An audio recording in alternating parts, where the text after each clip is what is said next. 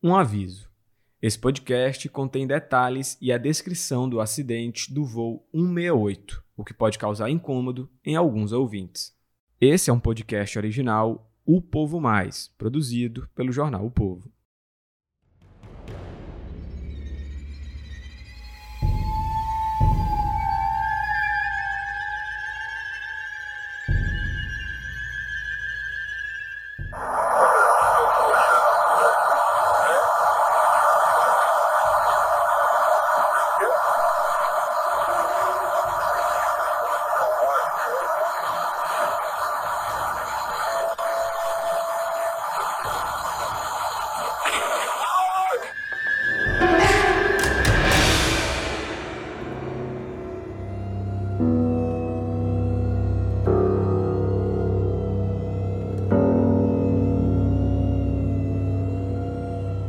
Desde aquela madrugada do dia 8 de junho de 1982, a tragédia da Aratanha tem despertado o interesse e até mesmo a curiosidade do público. Os jornais da época, por diversas vezes, noticiaram a ida de populares ao local do acidente, o que chegou até mesmo a dificultar o trabalho do Corpo de Bombeiros. O Tenente Justino vai falar sobre como está a situação lá em cima. O que, que o senhor viu lá em cima? Bom, a situação é das piores. Realmente, uma chance de sobrevivência, porque a virtude da, da, serra está bastante coberta de árvores muito copadas, o helicóptero sem dificuldade de baixar, e os curiosos, muito atrapalhado o trabalho da polícia, dos peritos e dos repórteres. Então fica difícil trabalhar. Pedindo auxílio pessoal, população mais próxima, que se retire, deixe os pessoal trabalhar mais sossegado, para conseguirmos de maneira mais rápida terminar com todo esse sufoco, com todo esse desastre que infelizmente aconteceu na cidade. Me diga uma coisa, Tenente, os, o trabalho do pessoal por terra, já conseguiram resgatar corpos, identificar corpos, alguma coisa? Bom, eu creio que é um trabalho praticamente possível, porque os destroços estão espalhados por tudo que é de árvores. Se juntar e identificar corpos momento é muito difícil. Está se vendo operação de, de tipo rescaldo, né? infelizmente tem que trazer uma palavra meio, meio triste. Recolher um pedaço de corpos, é braço, é cabeça, infelizmente a situação das piores, muito feia. Não existe a menor chance de sobrevivência, a menor possibilidade, né? Todos os passageiros morreram. É, tem impressão que sim, porque por tudo que a canto tem destroços de aviões, roupas, documentos, restos mortais, pessoas. A situação é mais difícil, calamitosa realmente. Há quanto tempo vocês estão lá em cima? Bom, nós estamos para subir uma hora e 20 minutos. Para descer já estamos com mais de meia hora. Por isso passamos lá em cima umas duas horas. Uma situação muito feia, muito difícil.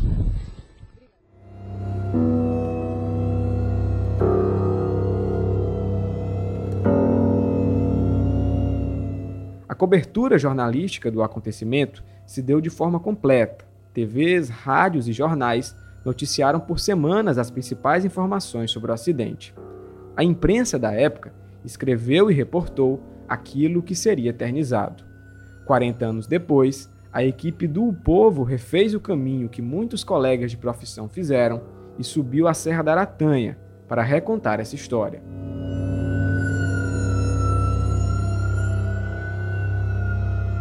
Mas o primeiro desafio foram as subidas, né? A Cintia e eu subimos lá. E aí, Diego, você imagina é, a gente numa equipe tendo que levar drone, tendo que levar câmera, tendo que levar tripé, para além do nosso próprio preparo físico e emocional diante daquele desafio, né? Eu não tinha noção do tamanho do acidente. Sabe? Eu achava que era um jatinho particular que tinha batido na serra. Sabe uma coisa que me marcou muito? Foi as imagens do local do acidente, minutos após o acidente, não tem como não serem citadas, porque, enfim. É, ver essa cidade marcada por isso, né, foi uma, uma das coisas que, que me marcou, assim.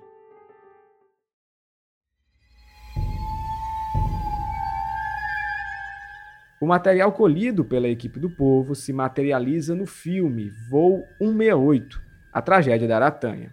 A produção do filme foi formada por um time de jornalistas do jornal o Povo. Entre eles, Cíntia Medeiros, coordenadora do núcleo audiovisual do O Povo, e Arthur Gadelha, roteirista e crítico de cinema. São eles os convidados deste segundo episódio do podcast Voo 168.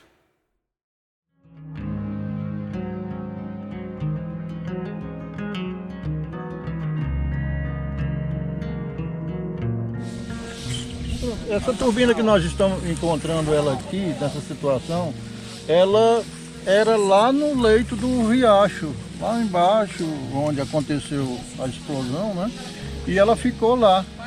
Próximo dela tinha, tem um trem de pouso. Aí tinha vários pedaços. Pedaço grande, pedaço na, na subida da, da, ladeira, pelo lado direito, na nossa posição que nós iremos subir. E isso aqui foi objeto de muitas visitas, né? Nós fizemos muitas visitas aqui e encontrava muita gente rezando próximo dessa turbina.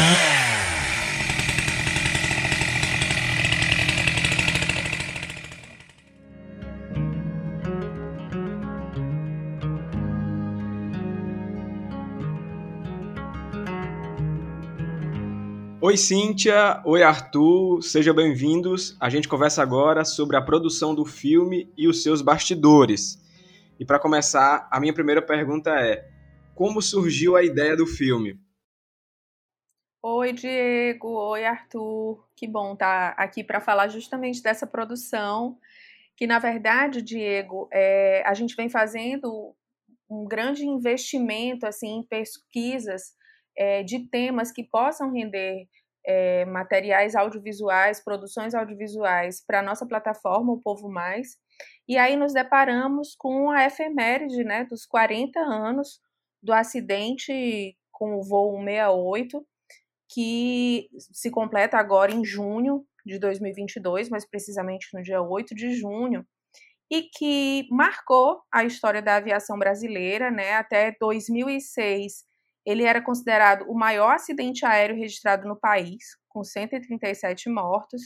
É, em 2006, é que no Mato Grosso aconteceu que um avião da Gol se chocou, a asa dele se chocou com uma aeronave privada e aí morreram 154 pessoas, ou seja, de 82 até 2006, o acidente da VASP era considerado o maior acidente aéreo do Brasil até então. Em 2006 teve esse no Mato Grosso, em 2007 teve aquele grande acidente com o avião da TAM lá em Congonhas, né? Foi muito chocante aquele acidente também. Morreram 187 pessoas que estavam na aeronave e 199, considerando as que também estavam em terra, né? Já que o avião se chocou ali com os galpões. E em 2009 teve aquele acidente com o voo da Air France, que saiu do Rio de Janeiro com direção a Paris e que matou 228 pessoas. Mas então, assim, considerando esse cenário e lembrando é, do que foi o acidente da VASP em 82, a repercussão que ele teve é, no país inteiro, o nome das pessoas que estavam naquele voo, a forma como ele aconteceu. Né? Então, a gente identificou que ali havia um grande potencial da gente construir um, um documentário é, baseado nesse fato. E aí a gente começou, então, a se debruçar nessas pesquisas. E aí, pessoal, boa tarde, boa tarde, Cíntia, Diego. É, é com certeza, isso que a Cíntia falou, a gente foi pesquisando para saber se valeria a pena a gente revisitar essa história, né? Porque é, foram feitas várias outras matérias sobre esse acidente ao longo desses 40 anos, né? Inclusive o jornal o Povo fez, acho que umas duas ou três matérias especiais. E aí a gente pensou que por que, que a gente pode contar de diferente, né? E eu lembro que a gente estava terminando ali o Guerra Sem Fim, né? Estava terminando de editar a segunda temporada do Guerra Sem Fim, que foi a primeira série original do Povo Mais, e procurando o que seria o próximo projeto, né? E aí surgiu essa, essa, essa discussão sobre os 40 anos do acidente e, e, é engraçado porque eu, por exemplo, a minha, minha memória afetiva, eu não era nascido na época, né? Não, não, existia na época do acidente. E a maneira como esse acidente chegou até mim foi de maneira muito, assim, sabe, passageira. Eu não tinha noção do tamanho do acidente. Sabe? Eu, eu achava que era um jatinho particular que tinha batido na serra. Então, a gente foi. Eu descobri fazendo, né, fazendo parte do roteiro do filme, que foi um, uma catástrofe desse tamanho. Então, e aí a gente estava propondo uma coisa diferente, que era em audiovisual, era voltar lá. Então, então foi isso que motivou a gente. Não, é, essa história, 40 anos depois, ela ainda é necessária. Né, assim. O Arthur fala do peso da catástrofe, né? A, a gente aqui do estado do Ceará, é, mesmo criança, adolescente, costuma acompanhar, às vezes, uns pais, familiares falando sobre esse acidente, né? Esse acidente que teve toda uma comoção no estado, muito por conta é, dos passageiros, as vítimas. É, e eu queria saber de vocês como foi participar dessa produção, como foi estar dentro da história. É, o Arthur falou aí da, da memória afetiva que ele tinha em relação a esse acidente, que na verdade era quase nada, porque ele construiu né, a ideia de que era um acidente com um jatinho que tinha batido na serra. Eu, ao contrário, eu era nascida, mas era uma criança, eu tinha oito anos, mas quando o acidente aconteceu, embora eu fosse uma criança, a repercussão dele era tamanha que ficou marcado na minha memória é, a família toda em volta do rádio, ouvindo a lista de passageiros que estavam no avião sendo divulgada. É, essa, essa imagem ficou muito marcada na minha, na minha memória, e, e na verdade esse acidente acabou que nunca saiu da minha memória, porque é, era um impacto ao ir ao cemitério Parque da Paz, passar ali por aquele por aquele túmulo, né, que na verdade é, é, é, quase que simbólico, visto que não foram encontrados corpos, e sim apenas pedaços de pessoas é, ali, dos passageiros que estavam no avião, mas na minha cabeça de criança, é, tentar entender como 137 pessoas poderiam caber ali naquele buraco, era uma coisa assim meio esquisita de imaginar, e aí você vai crescendo e, e a, a, figura do Edson Queiroz, que talvez fosse o passageiro mais ilustre que tivesse naquele voo, é, se, se, falar no nome do Edson Queiroz, você lembrar é, de, da forma como Edson Queiroz morreu. Então, assim, foi se criando toda essa narrativa na minha cabeça. Reencontrar essa história agora e, e, e estar nessa produção e estar vendo é, outros detalhes que eu não sabia disso tudo, né? Foi, foi muito instigante.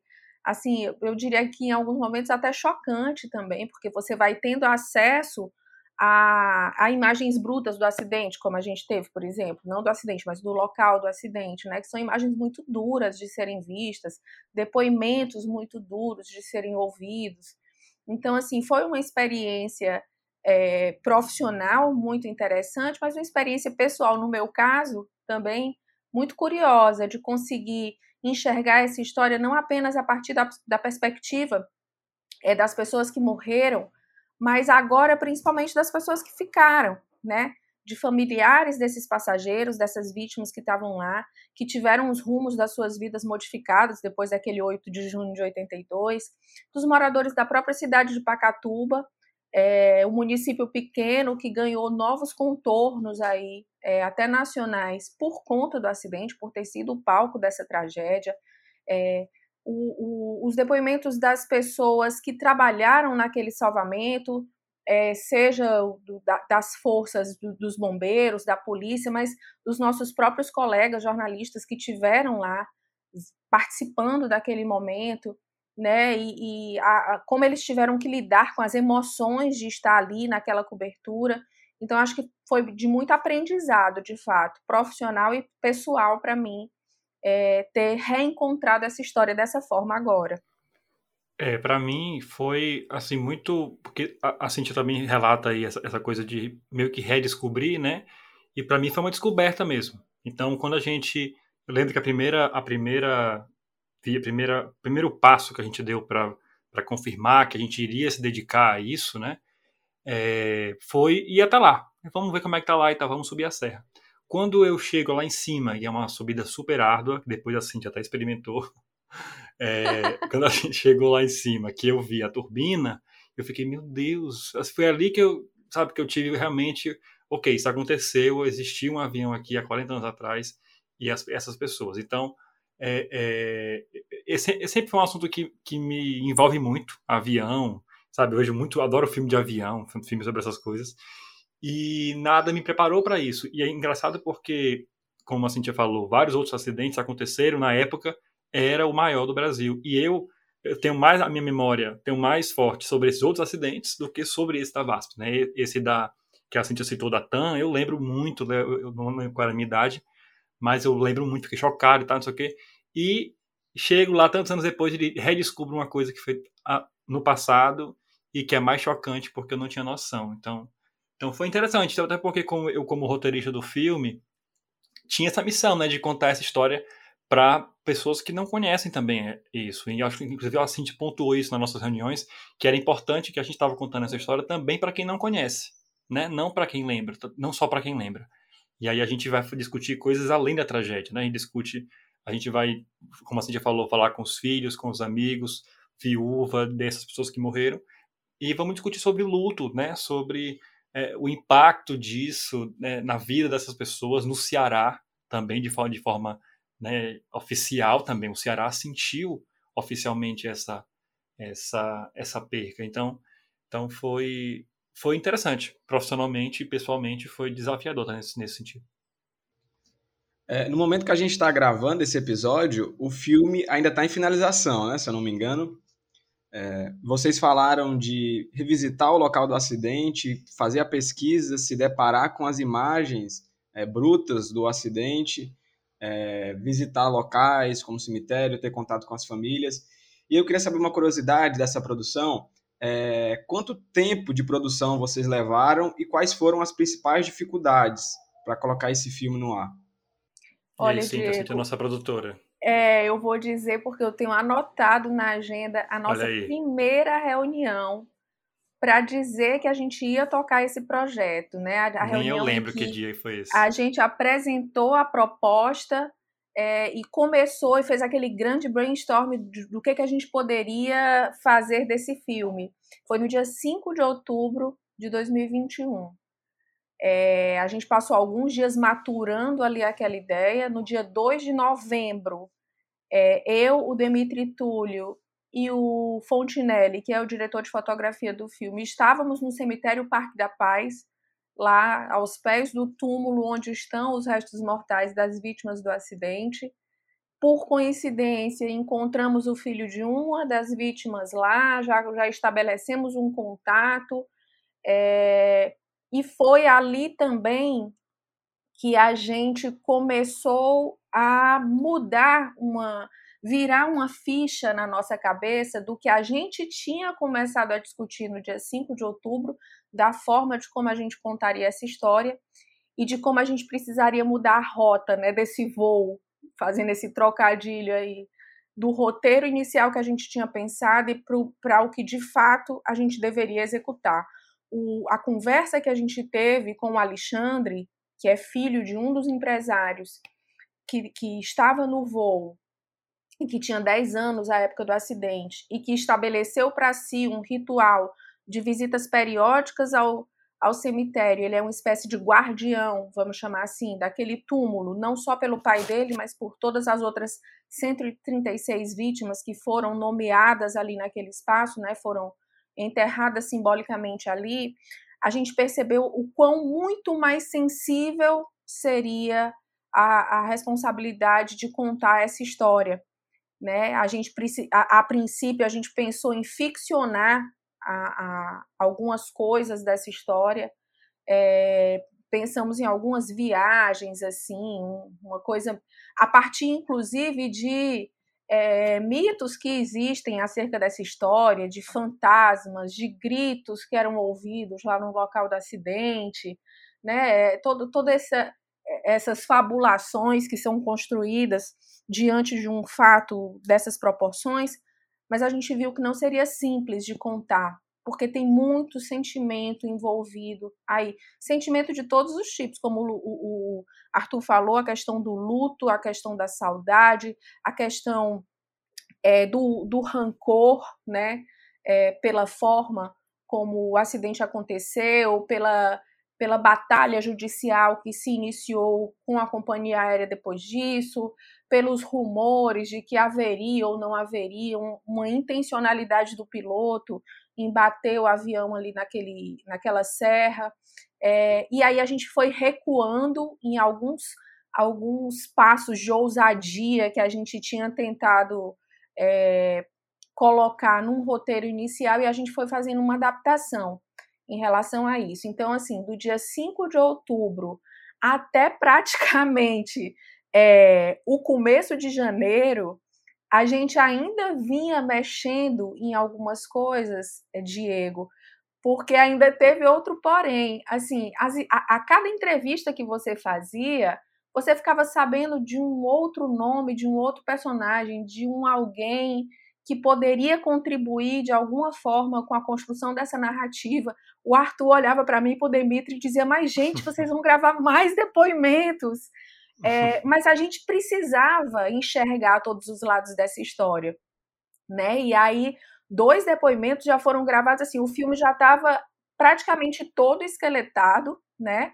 E aí depois o Arthur foi quebrar a cabeça para enxertar esses dois depoimentos que a gente fez depois, no caso da Leda Maria, nossa colega jornalista, colega do Povo, que a gente descobriu já nos 45 do segundo tempo, que era uma espécie de sobrevivente desse acidente. A Leda deveria ter embarcado nesse voo, é, e de última hora ela resolveu antecipar, veio num voo diferente e chegou a ser considerada morta pelos colegas que achavam que ela estaria naquele voo né? E a Márcia Gurgel, nossa colega jornalista também, que era a chefe de reportagem do Povo à época do acidente, que coordenou toda a cobertura. Então, assim, como deixar essas duas falas de fora se a gente está reconstruindo aí é, esse acontecimento, né? Então, Arthur teve que dar os pulos dele para ir readaptando isso e aí tem sido, desde então, um, um trabalho constante assim de, de aprimoramento,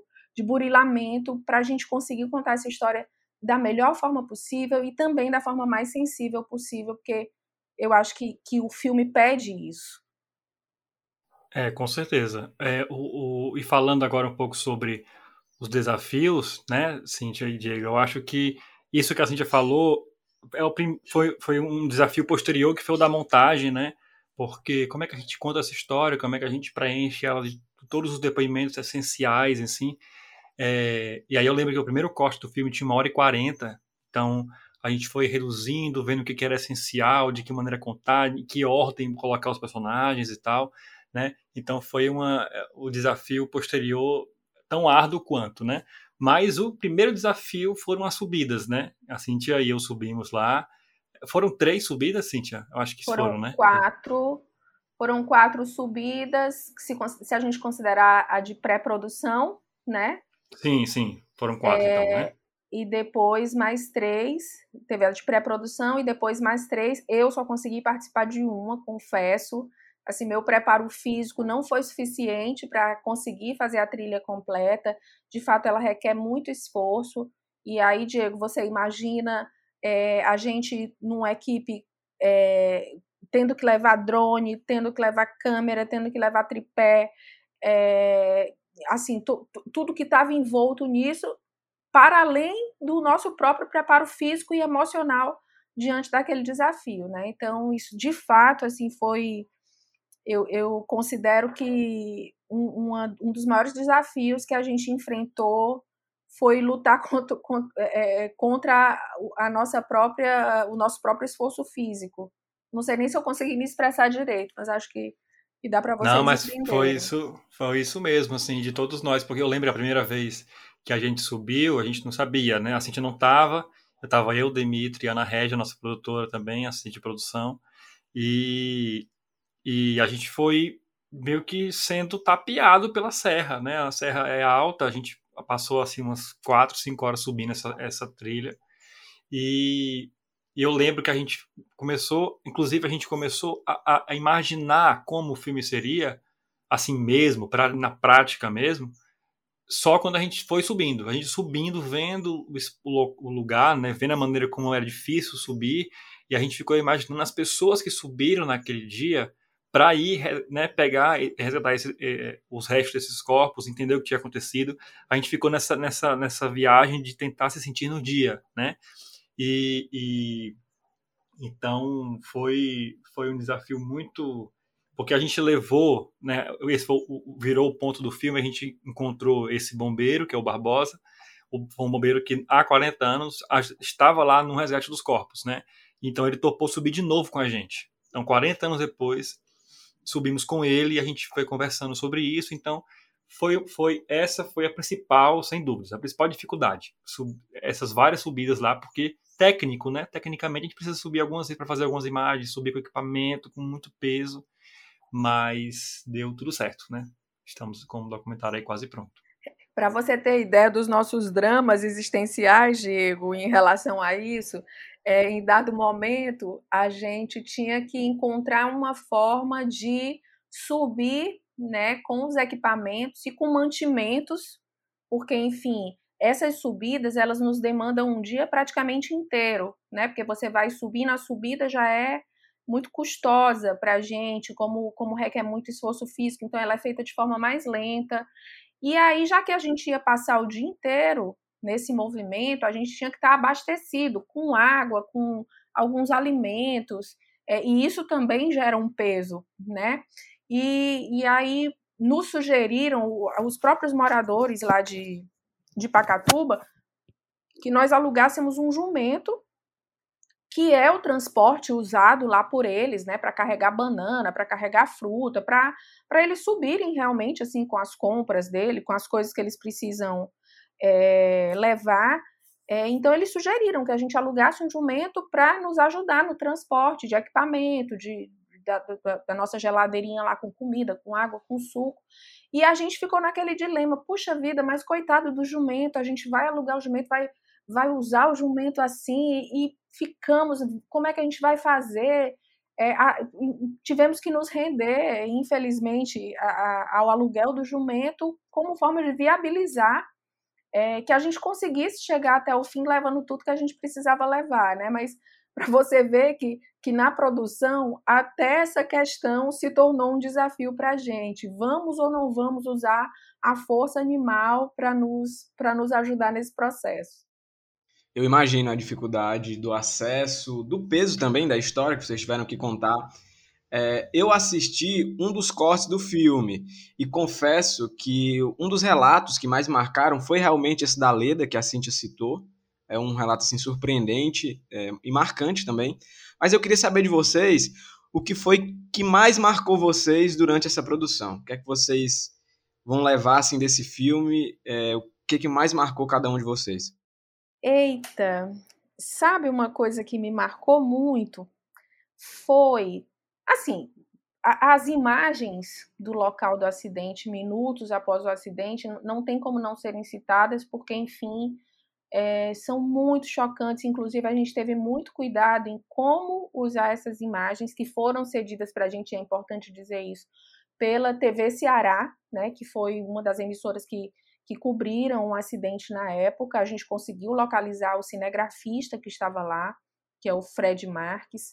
É, a Fátima Bandeira, a repórter da época que teve naquela cobertura, ouvimos os dois, tem depoimentos deles nos filmes, e usamos as imagens do Fred é, o bruto dessas imagens para ilustrar algumas cenas do filme.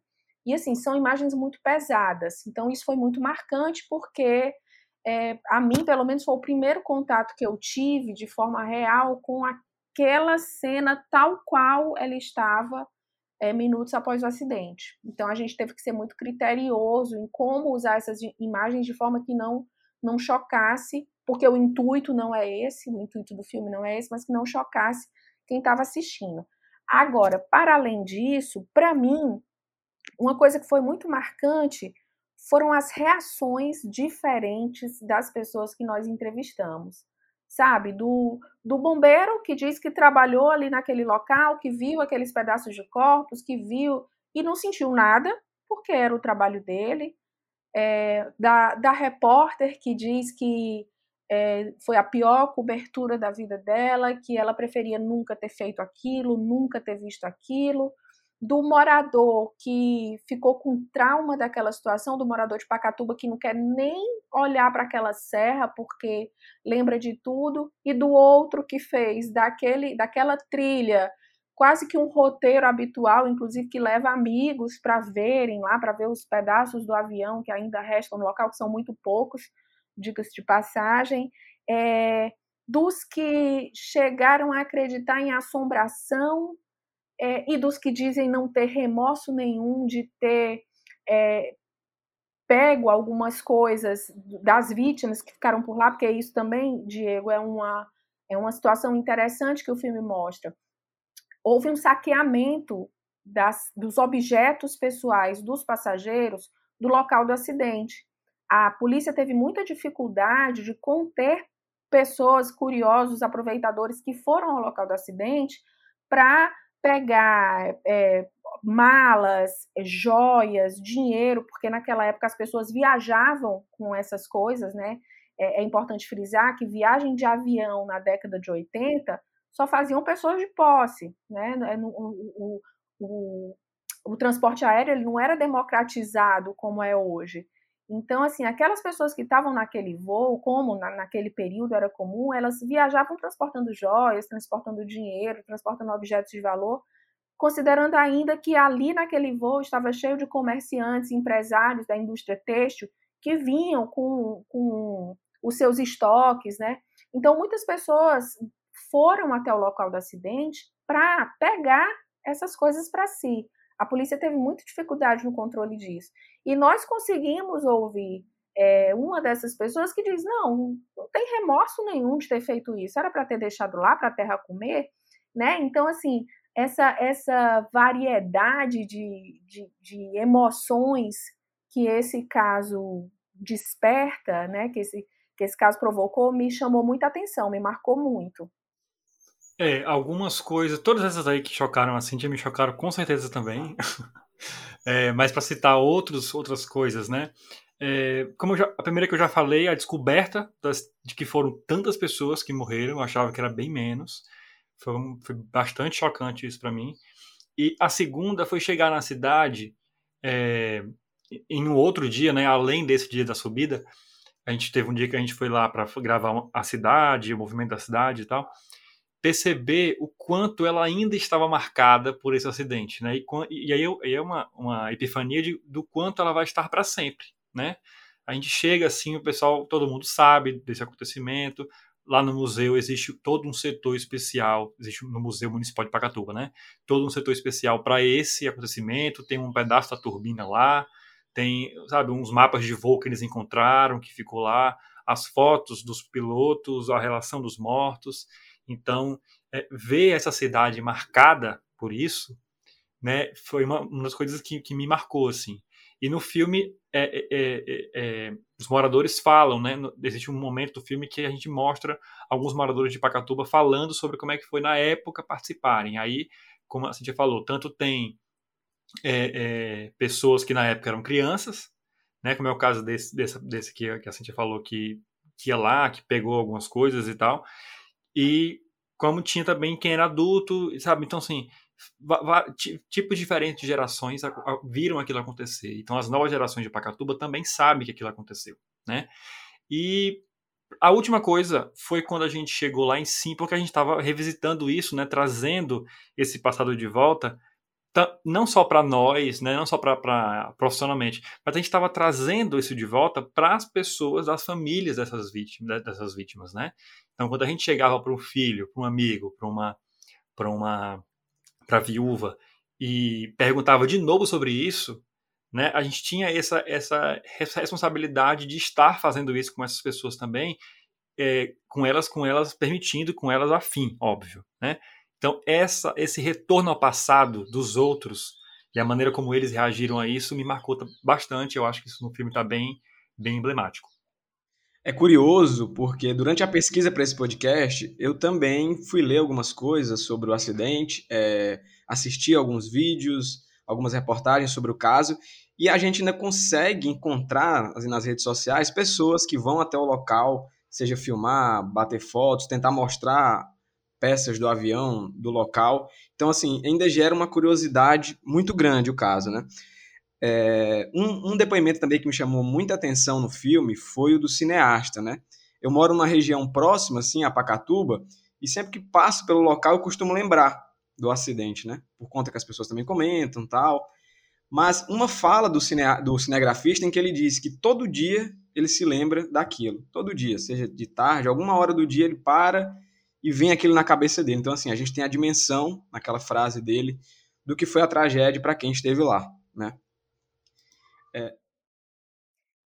E você imagina, Diego, que a gente, um telespectador comum, né? A gente assiste ao jornal, a gente é, vê muitas vezes ali notícias sobre tragédias, sobre acidentes, mas aquelas imagens que, que chegam a nós pela tela, elas passaram por uma edição, né? houve ali uma escolha, um critério do que poderia ter, ter ser, ser exibido. No caso do cinegrafista que está captando as imagens, ele não tem esse filtro, ele vê tudo, né?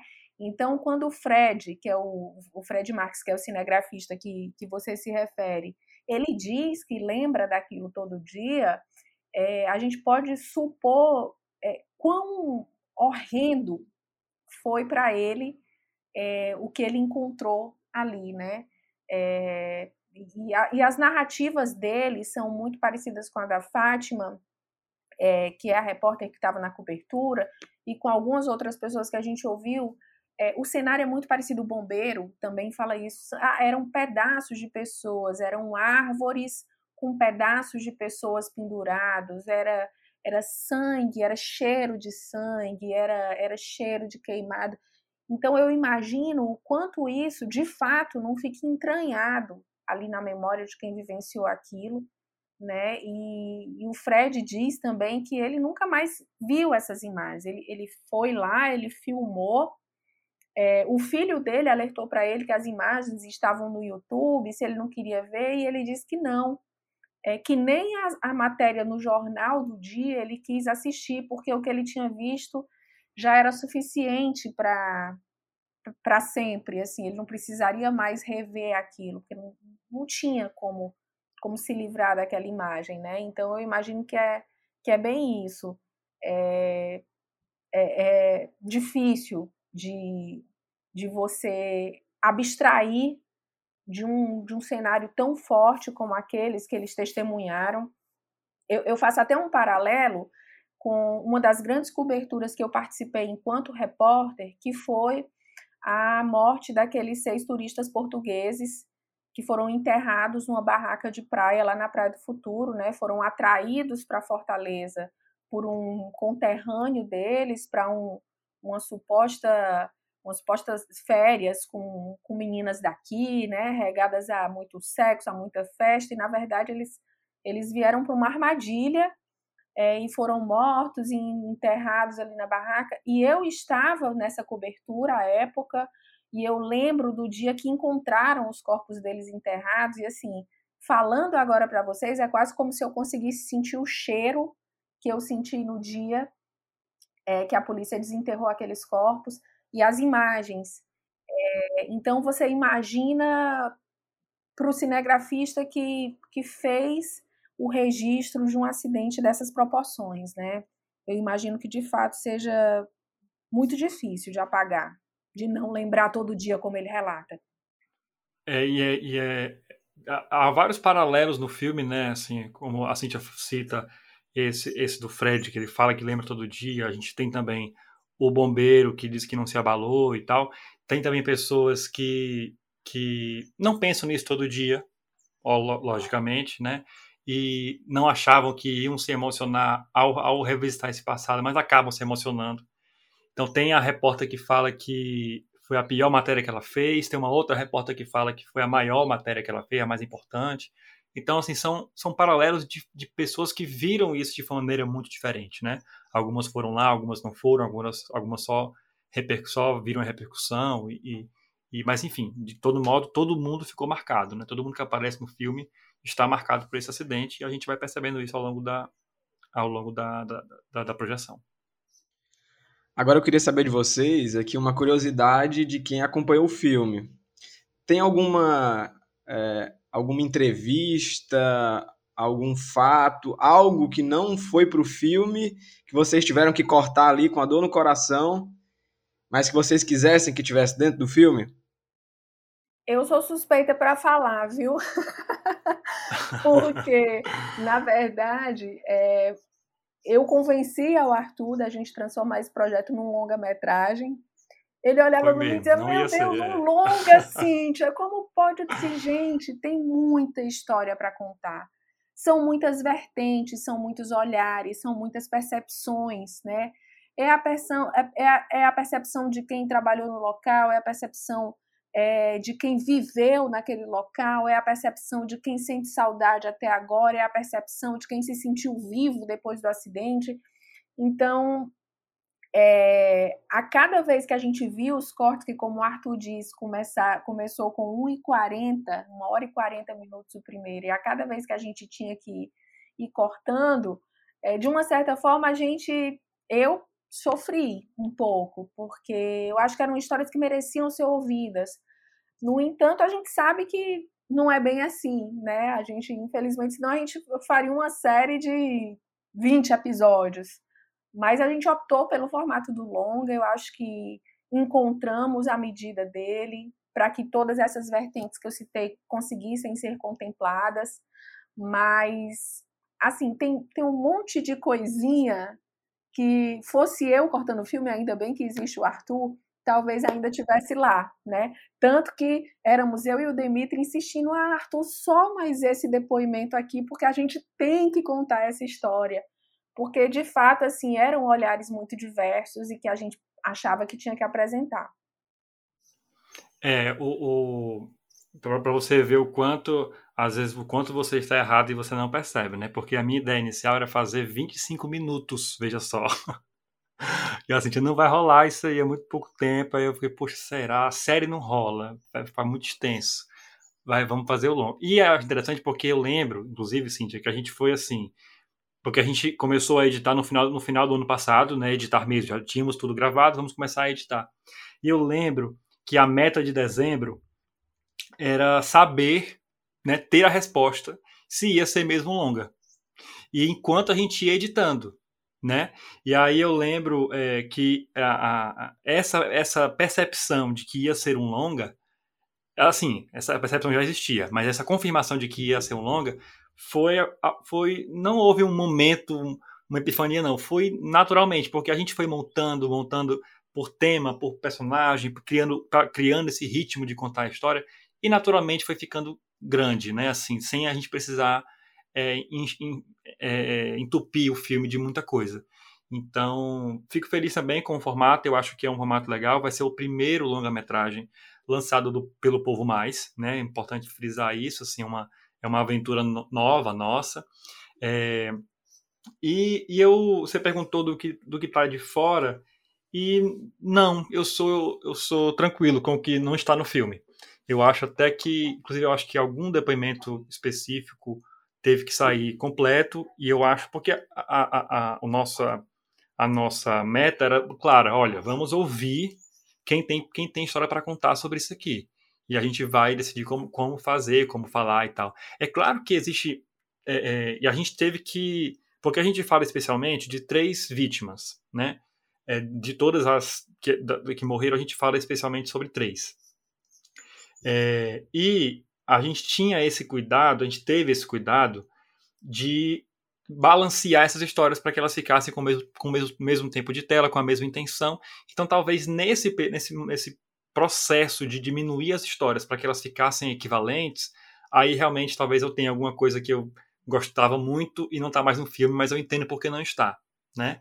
E porque, enfim, a gente conversou com os familiares dessas pessoas, então elas contam muitas histórias que são muito interessantes, mas a gente teve que né, pincelar assim para contar um panorama de, de forma geral. Então, mas eu fico bem tranquilo da maneira como o filme está, inclusive acho que é uma hora e vinte, conseguimos diminuir para esse número, que é um número ótimo, assim, é um número de documentário, costuma ser é, menos de uma hora e meia, né, digamos assim, um documentário desse porte, desse, nessa, nessa narrativa. Então, é isso. Estou ansioso para que todo mundo possa assistir. E só complementando, é, a gente conseguiu dar conta, através desses depoimentos, inclusive de contextos assim, através dos depoimentos, a gente consegue, por exemplo, situar que o acidente aconteceu num período de Copa do Mundo. A gente consegue contextualizar os desejos, por exemplo, de um, de um adolescente da época. Período pré-eleitoral. Um período pré-eleitoral. Né? É, um, um, dos depoimentos que a gente tem é de um, de um então menino, né, que participou lá da, da movimentação junto com a polícia, porque era morador de lá e conseguiu estar lá, mas que diz, ah, eu consegui é, pegar para mim um cordãozinho de ouro e aí eu comprei uma bermuda, eu comprei uma, uma camisetinha, eu comprei isso e aquilo. É, então, assim, tem a contextualização do que era relevante para aquele menino naquele momento, completamente descolado da visão da tragédia, né? Mas que, assim, a gente não pode julgar que isso tenha acontecido. É, a gente conseguiu também falar da morte de, de um diretor de teatro, que é o José Carlos Matos, muito importante à época, que descola também essa visão que muita gente tem de que naquele voo só tinham os empresários do ramo de confecções, do ramo, ramo texto, que tinham ido para uma feira em São Paulo e estavam voltando do evento. É verdade que assim, um volume muito grande de passageiros daquele voo tinha esse perfil, porém, tinham outras histórias que voavam ali junto e que ficaram muito marcadas. Então, acho que através desses depoimentos a gente conseguiu lançar diversas percepções de contexto daquele momento do acidente. Gente, foi um prazer conversar com vocês, saber mais detalhes dessa, dessa produção, dos bastidores. Já adianto aqui os meus parabéns pelo trabalho de vocês e queria encerrar com vocês fazendo um convite para o nosso ouvinte acompanhar a produção. Bom, o Voo 168, A Tragédia da Aratanha, é o nosso primeiro longa-metragem, né, lançado é, pela plataforma o Povo Mais, produção original Povo Mais, tudo feito com a equipe do Povo, é, contando aí com uma base muito importante do nosso Datadoc, né, que é o, o nosso banco de dados, com um envolvimento muito grande dos profissionais da redação, é, que contribuíram com a gente com algumas visões.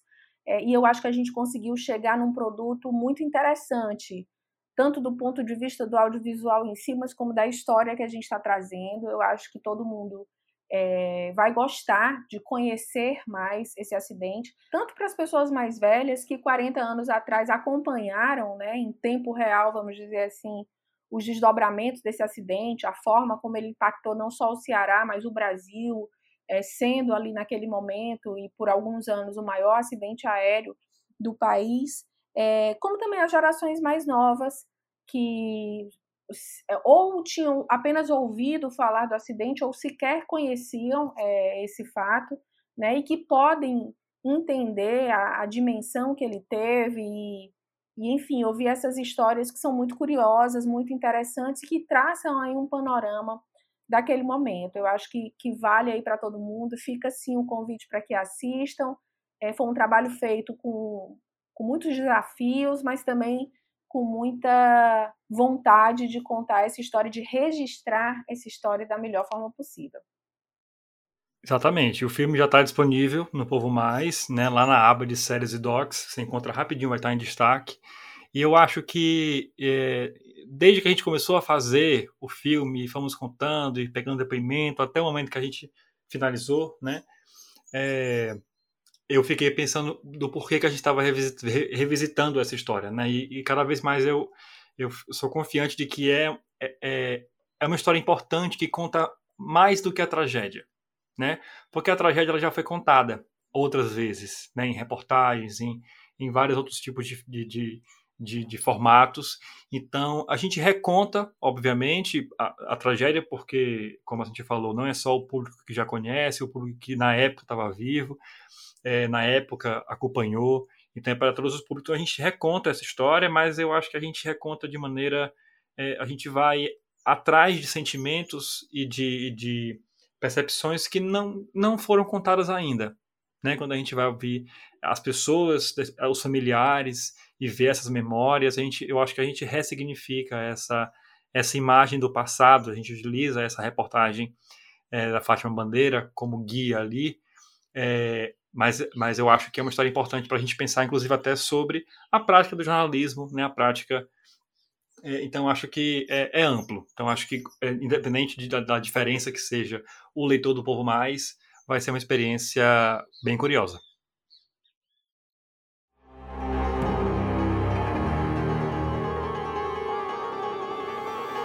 Esse episódio vai ficando por aqui.